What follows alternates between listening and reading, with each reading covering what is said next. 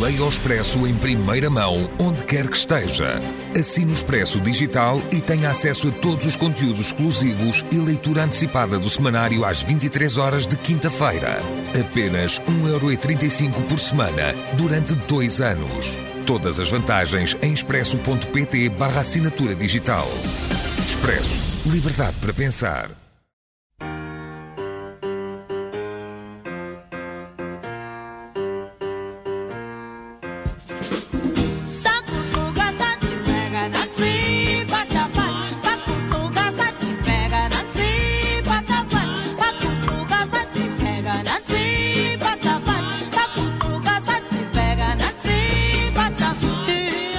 A China é o maior parceiro comercial de África e é também o maior credor do continente. Especialistas dizem que a relação entre as partes tem de ser renovada de forma a beneficiar as pessoas e que a bola está no campo dos africanos. Superpoder com aura misteriosa superior à média, a China é olhada como uma incógnita que convém compreender se se quiser avaliar o equilíbrio de poderes do mundo atual. Em África, Pequim está à vista, da maior parte das infraestruturas que têm vindo a ser construídas nos últimos anos às fancarias que se encontram à venda nos mercados de muitos países, a China tornou-se uma alternativa às áreas de influência tradicionais decorrentes da era colonial. Será que representa uma nova espécie de poder colonial mais interessado nas terras aráveis e nas riquezas do subsolo africano do que num parceiro de negócios? Bem-vindo ao episódio número 38 do África Agora, o podcast do Expresso dedicado à África. Para nos guiar pelos pontos de vista menos óbvios da presença da China em África, temos hoje connosco Luís Má. Bom dia, Luís. Bom dia, Cristina. Luís Má é professor de Desenvolvimento Global na Lisbon School of Economics and Management, ISEG, Universidade de Lisboa, e dirige o Centro de Estudos sobre a África e Desenvolvimento, o CESA. Doutorado em Estudos de Desenvolvimento pela London School of Economics, liderou a campanha do Milénio das Nações Unidas e a Global Call to Action Against Poverty em Portugal. Eu sou a Cristina Pérez e estamos a gravar na manhã de 11 de abril de 2022. São 10 horas em Lisboa. Obrigada, Luís, por teres aceito vir aqui ao, ao África agora em estúdio. Uh, quando nós pensamos em África e pensamos na China, pensamos em grandezas. Uh, uma, uh, a, a, diferença fundamental é que um, a África é um continente e a China é um país. As, as demografias são completamente diferentes, mas que há poder, há. Queres fazer, falar Sem um pouco sobre estas diferenças? Sim. Uh, se nós colocarmos uh, a China com as suas fronteiras atuais por cima do mapa africano, iremos ver que a China é uh, bastante mais pequena que o continente africano. E como tu dizias, estamos a falar não de um país África, mas sim 54 países. Eu acho que a questão aqui, quando falamos de grandezas ou de ordens diferentes, estamos a falar naturalmente quer principalmente em termos económicos e em termos políticos. A China, num curto período de tempo, em cinco, menos de 50 anos, tornou-se na, na segunda maior potência económica mundial, é uma forte potência comercial, é dos países que mais exporta e também que mais importa, eh, é um grande investidor a nível internacional, um grande credor, tem fortes reservas de moeda estrangeira e quando olhamos para a China agora e, e vemos uh, o potencial que o continente africano tinha no período das independências, vemos claramente que houve aqui algo que não correu muito bem para um lado e correu muito bem para o outro. Apesar de não estamos a falar da China ter vivido um período colonial uh, similar ao africano, uh, teve uma ocupação japonesa que teve um impacto muito negativo, muito, muito forte na China. Mas claramente, em termos de económicos, estamos a falar de realidades podemos dizer, bastante diferentes. Em termos políticos, a China é uma, é uma força uh, política gigante, nem que seja pelo simples facto de pertencer ao Conselho de Segurança das Nações Unidas, que no fundo sabemos que é o órgão dentro das Nações Unidas com mais poder e que e hoje em dia estamos a seguir claramente isso com a situação na, da guerra na Ucrânia, com a invasão da Rússia. Mas sim, mas estamos a falar de ordens diferentes. Uh, se calhar um ponto que será interessante e é muitas vezes não, não, uh, não falamos muito é a questão cultural. Um, tenho pensado isso porque também uh, estamos numa fase nova de olhar para o passado com outros olhos.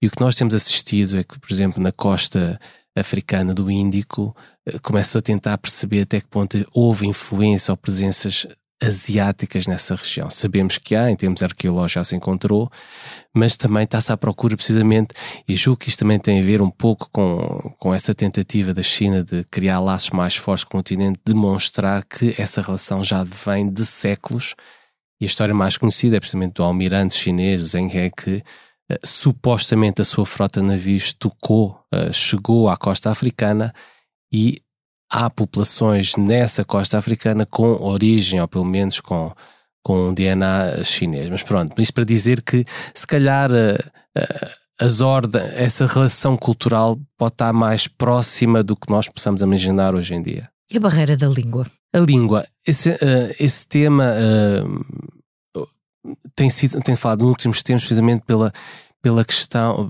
pela posição da, da diplomacia chinesa e da, também da, das políticas externas chinesas de uh, criar uh, maiores laços com o resto do mundo, apostando no, nos, nos, conhecidos institutos confusos de aprendiz, onde se pode aprender uh, o mandarim, a língua oficial chinesa, onde se pode aprender o mandarim. E, de facto, tem havido um, uma aposta forte, não só na a criação desses institutos em África, mas também na, eh, na oferta de bolsas de estudos a estudantes africanos. Calcula-se hoje em dia cerca de que há 80 mil estudantes africanos na, eh, em, em, na China, quando, portanto, estamos a falar em uh, 2022, mas em, no, em, no, princípio de 2001, 2002 seriam para aí 2 mil estudantes. Portanto, houve um uhum. crescimento fortíssimo da, da, da aprendizagem da língua chinesa. Eu lembro perfeitamente quando eu, eu visitei a África do Sul em 2008 e tive a oportunidade de conhecer o primeiro centro de estudos africanos na Universidade de Stellenbosch. Foi o primeiro grande centro onde estava o Instituto, Instituto Confuso. Isto foi em 2008. Uh, nós estamos em 2022 e de repente vamos encontrar institutos de estudos chineses, confusos, uh, distribuídos para a África de uma maneira bastante fortíssima. Hum. Aliás, uh, mesmo a questão da língua, para além de se apostar na, na, na, questão da língua no mandarim, no ensino do mandarim, também se tenta criar uh, uma uh, presença mediática da China em África. A China, em julgo que foi em 2018, 2019, uh, criou ou abriu a sua, a sua representação da, do China Global TV em Nairobi. o China Daily passou a ter uma edição para África e julgo que isto tem tudo a ver precisamente com a forte presença ou as fortes relações entre a África e, e, a China. Uma coisa que ambos têm em comum, a China e a África, é a rapidez. Ou seja, nós realmente estamos a falar de, dos últimos 20 anos. Uh, temos a noção de que na China se aprende tudo, Uh, com grande velocidade, empenho e, e, intensidade, e a África também, de, de, forma bastante desigual, mas o desenvolvimento é ou seja, a adesão uh, onde te, nova, novas tecnologias ou ideias é, é também muito rápida. Um, aproveito para te perguntar. Um, portanto, esta penetração da China em África tem cerca de 20 anos e está longe de ser generalizada. Queres ajudar a caracterizar as zonas de, de onde há mais intensidade? Não, o, que nós sabemos é que mais de, digamos assim, dois terços ou 75% do investimento chinês está concentrado em 12 grandes países, ou 12 países muito importantes. E naturalmente são as grandes economias africanas, a Nigéria, a Etiópia, a África do Sul, África do Sul, o Egito. Depois temos o Congo, a Tanzânia, Uganda, e normalmente isto uh, inicialmente estava muito associado a recursos minerais, a acesso, acesso a, a, a matérias-primas e também uh, acesso a produtos agrícolas. O que nós estamos a assistir agora é uma evolução desse, dessa presença ou desse investimento chinês, digamos assim. Se no passado, no início desta relação de duas décadas, mas que já existe desde os anos 50, mas de maneira mais forte nos últimos 20, anos, 20 anos, o que, se no início tínhamos as grandes empresas estatais chinesas uh, uh, não só as nacionais, mas também as regionais, a apostar nesse setor das energias e das matérias-primas, do petróleo, do gás e também dos minérios. Hoje em dia, o que nós vemos é que a presença uh, chinesa também é muito forte na área do setor privado uh, chinês.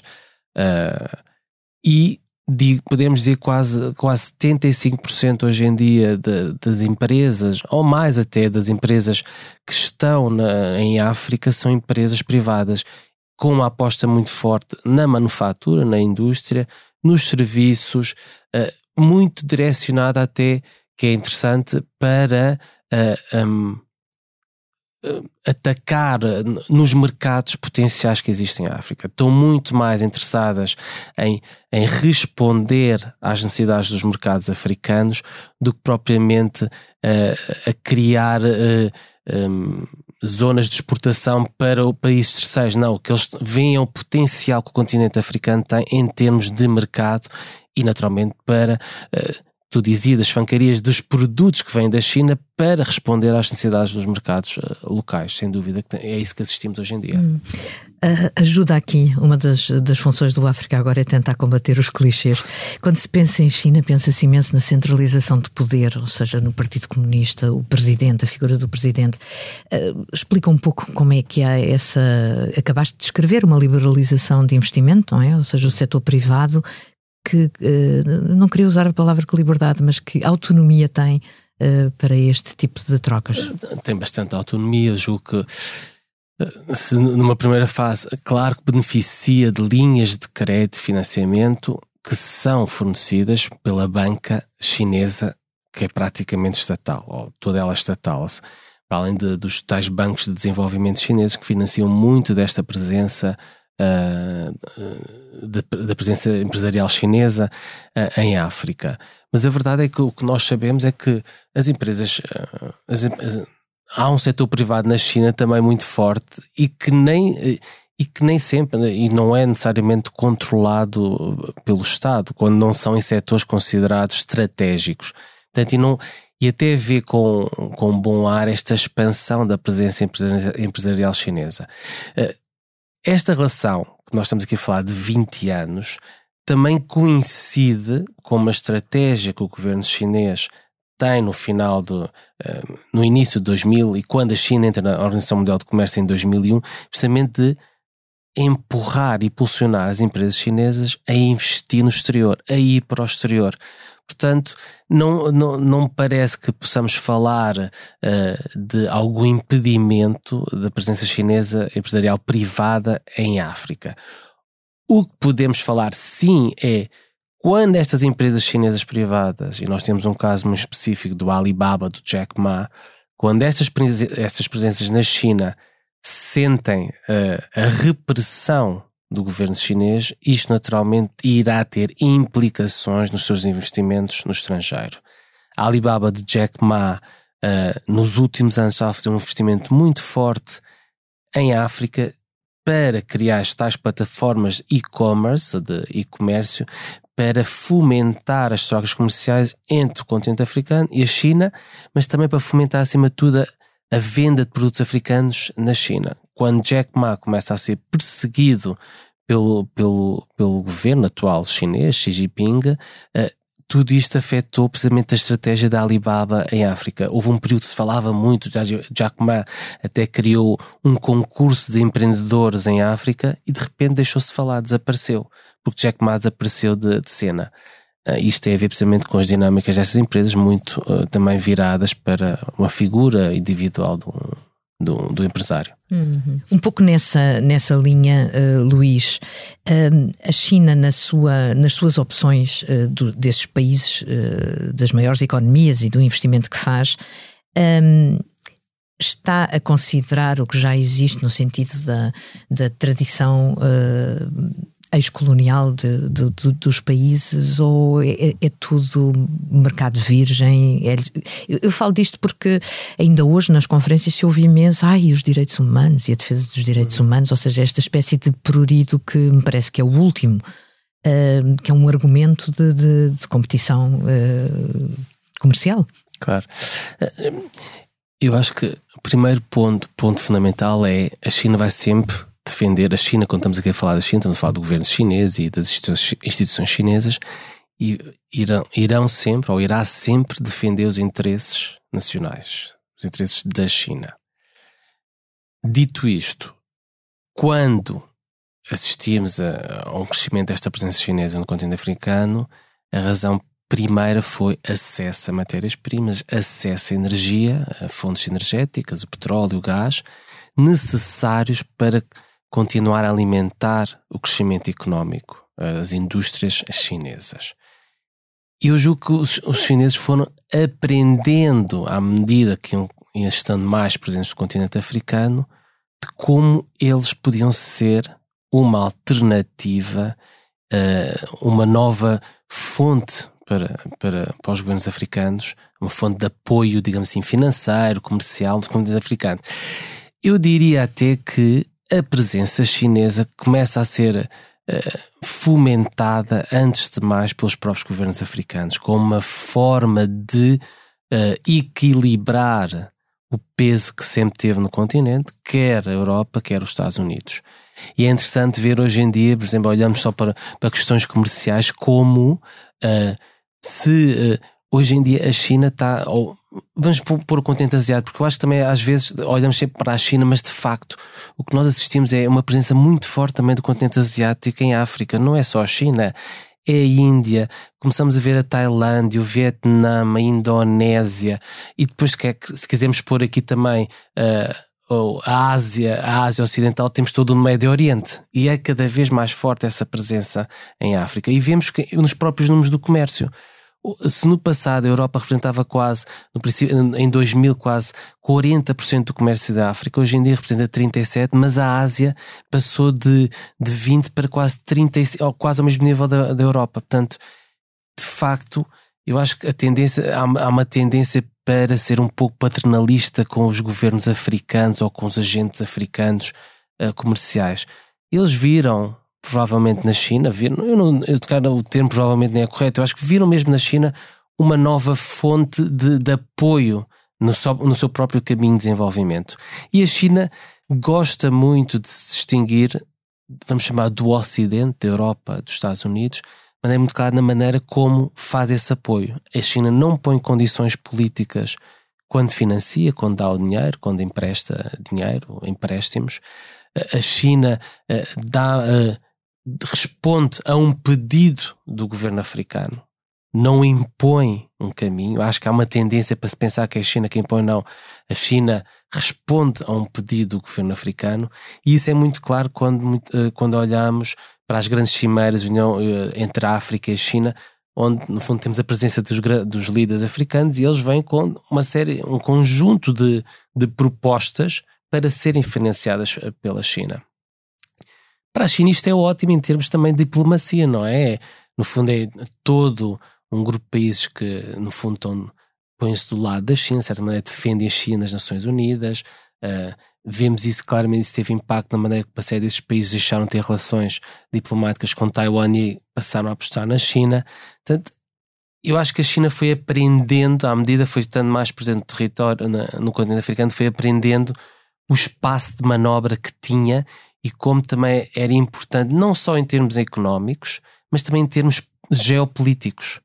Ah, e a verdade é que hoje em dia podemos dizer que o continente africano já não é um espaço de influência primeira, quer da União Europeia, quer dos Estados Unidos. É, vamos chamar que é um espaço de, de, de competição, digamos assim. Já não é de ninguém hoje em dia. É dos africanos acima de tudo, porque julgo que fizeram muito bem conseguir uh, man, uh, navegar nestas várias potências interessadas no continente para conseguir fazer uh, o que querem fazer. Muitas vezes as coisas não correm tão bem, mas a verdade é que há, há um espaço de maior autonomia em termos de políticas por, por parte dos, dos, governos africanos hoje em dia. Na atual situação com o que se passa na Ucrânia e uh, na Rússia, ou seja, se pensarmos em termos de, do mercado de, de alimentos, de cereais, uh, o que é que tu consegues prever de, de mudança? A promessa já a partir de, de, um ano sem colheitas, por exemplo, na Ucrânia, é um. Eh, eu acho que vai afetar, e nós sabemos isso, não é? Já temos os dados de, de várias agências das Nações Unidas que há vários países muito dependentes de, uh, dos cereais, quer da Ucrânia, quer da Rússia. Uh, eu julgo que isto vai ter um impacto não só uh, vai não, já está a ter claramente esse impacto eu diria talvez muito no norte da África, onde há uma grande dependência dos cereais, precisamente porque dependem muito da, do pão local. Uh, o que se nota também noutros países é a aposta cada vez mais em, em culturas locais, da casava para. E eu julgo que é difícil de ver como é que irá, uh, irá, o que é que irá acontecer.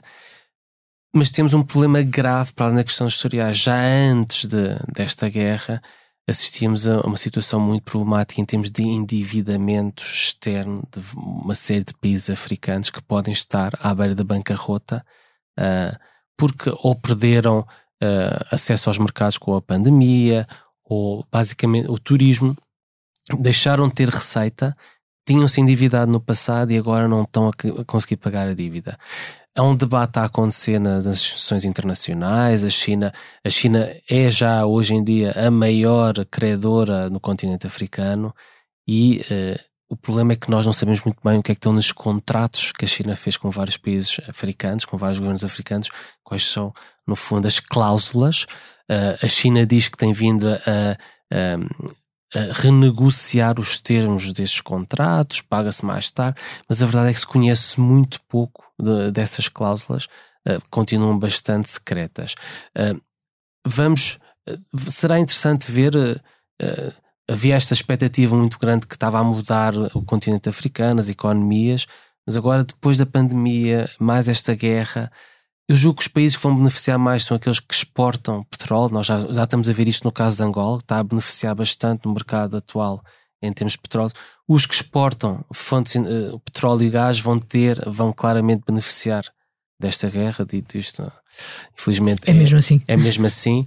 Uh, os que dependem muito da ajuda externa, iremos ver o que é que irá acontecer, porque a própria Europa se calhar vai ter que repensar a cooperação com, com, com a África quando estava, parecia virada a apostar cada vez mais no continente africano e agora vai ter que redirecionar os apoios financeiros que tinha para a África, talvez para, eh, para a Ucrânia e com, iremos ver nos próximos tempos o que irá acontecer. Sem hum. dúvida, é um, são interrogações uh, dos próximos tempos. Oh, Luís, quando falas de cooperação, falas também de desenvolvimento e és especialista. Desenvolvimento hoje não é de todo o que era há 20 anos ou há 40 anos a China trouxe um, para o debate, novamente para a questão do desenvolvimento, eh, trouxe temas que tinham desaparecido de, do debate de desenvolvimento. Durante décadas, uh, quando falávamos de desenvolvimento, o que é que nós falávamos? Acesso à educação, acesso à saúde, acesso ao saneamento básico, tem a ver com os Objetivos de Desenvolvimento do Milênio, do qual também eu,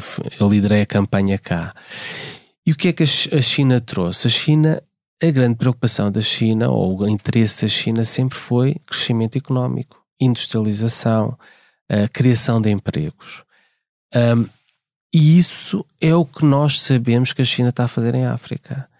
Uh, a China claramente, uh, os estudos mostram isso, as empresas chinesas uh, na, em África têm sido as maiores criadoras de emprego local de africanos, o que destrói um pouco aquele mito que se tinha que a China só trazia trabalhadores da China para trabalhar em África, que provavelmente existiu no início, mas hoje em dia já não é essa a realidade.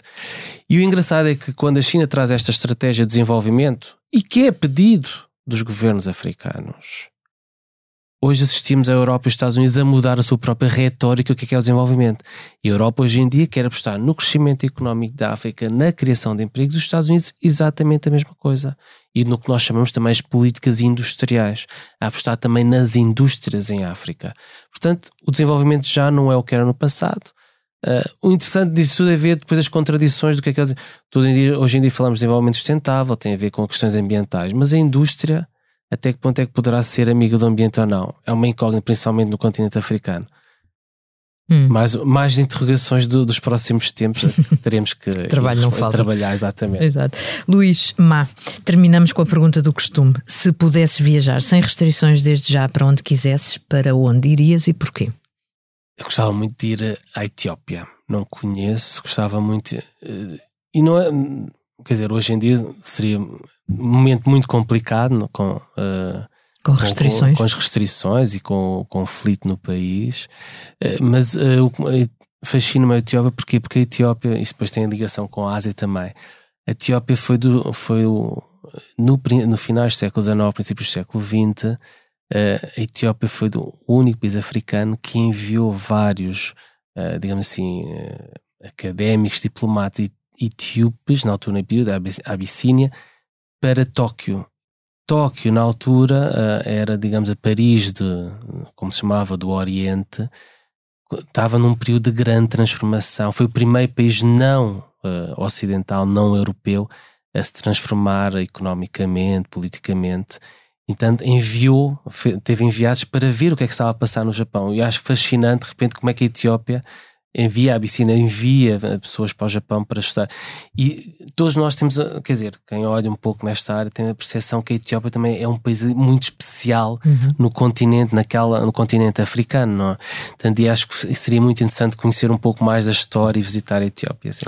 Obrigada. Chegamos ao fim. Voltaremos daqui a 15 dias. Além das plataformas de podcast, encontra-nos na homepage do site do Expresso, em expresso.pt.